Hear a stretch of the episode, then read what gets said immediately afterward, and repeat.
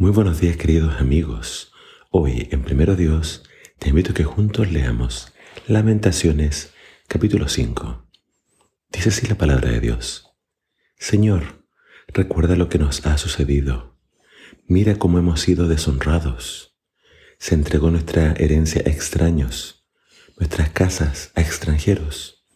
Somos huérfanos, sin padre, y nuestras madres son viudas. Tenemos que pagar por el agua que bebemos y hasta la leña es costosa. Los que nos persiguen nos pisan los talones. Estamos agotados, pero no encontramos descanso. Nos sometimos a Egipto y a Siria para conseguir alimentos y así sobrevivir.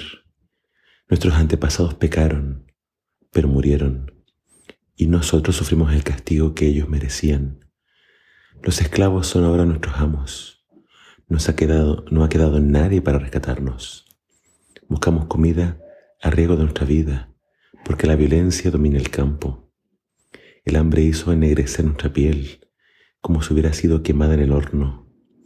Nuestros enemigos violaron a las mujeres de Jerusalén y a las muchachas de las ciudades de Judá. Cuelgan a nuestros príncipes de las manos y tratan a nuestros ancianos con desprecio. Llevan a los jóvenes a trabajar en los molinos y los niños tambalean bajo pesadas cargas de leña. Los ancianos ya no se sientan en las puertas de la ciudad. Los jóvenes ya no bailan ni cantan. La alegría abandonó nuestro corazón.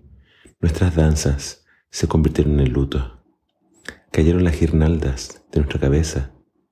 Lloran por nosotros porque hemos pecado. Tenemos el corazón angustiado y cansado Nuestros ojos se nublan por las lágrimas, porque Jerusalén está vacía y desolada. Es un lugar donde merodean los chacales. Pero Señor, tú serás el mismo para siempre. Tu trono continúa de generación en generación. ¿Por qué sigues olvidándonos? ¿Por qué nos has abandonado por tanto tiempo? Restáuranos, oh Señor, y es que regresemos a ti. Devuélvenos la alegría que teníamos antes. ¿O acaso nos has rechazado por completo? ¿Todavía estás enojado con nosotros? Este es el final del libro, así concluye Lamentaciones.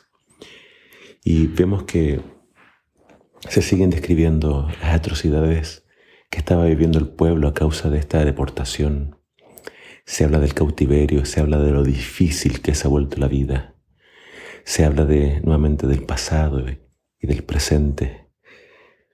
Realmente es una, lamentación muy, muy fuerte. Y esta lamentación tiene, que, tiene un propósito, llevar al pueblo a también reconocer su pecado. Y en este reconocer el pecado, fíjate que eh, el autor comienza hablando del pecado de los padres, pero después termina hablando del pecado propio. Entonces, eh, lleva al lector a reflexionar, a meditar por qué estamos en esta condición, qué nos llevó a, tan cruel destino y ese fue el pecado. Por eso acá, eh, eh, para poder pedir que Dios restaure, primero tiene que haber una confesión del pecado. Y así termina el libro con estas palabras de esperanza. Eh, fíjate el versículo 19 dice, tú eres, Señor, el mismo para siempre. Se enfoca en la eternidad de Dios. Dios no cambia, Dios es eterno.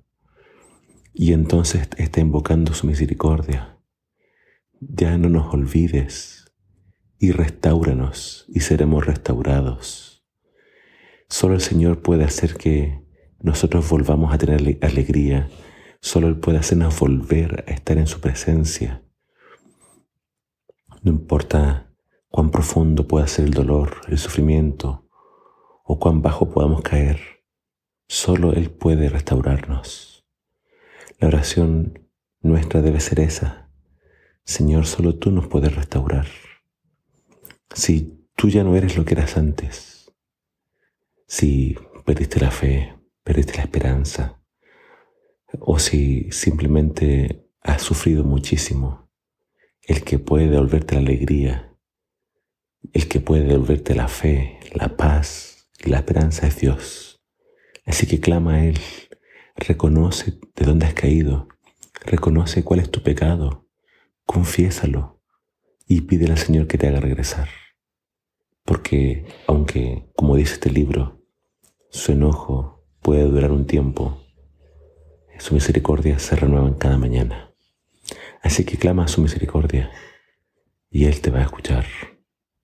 Que el Señor te bendiga.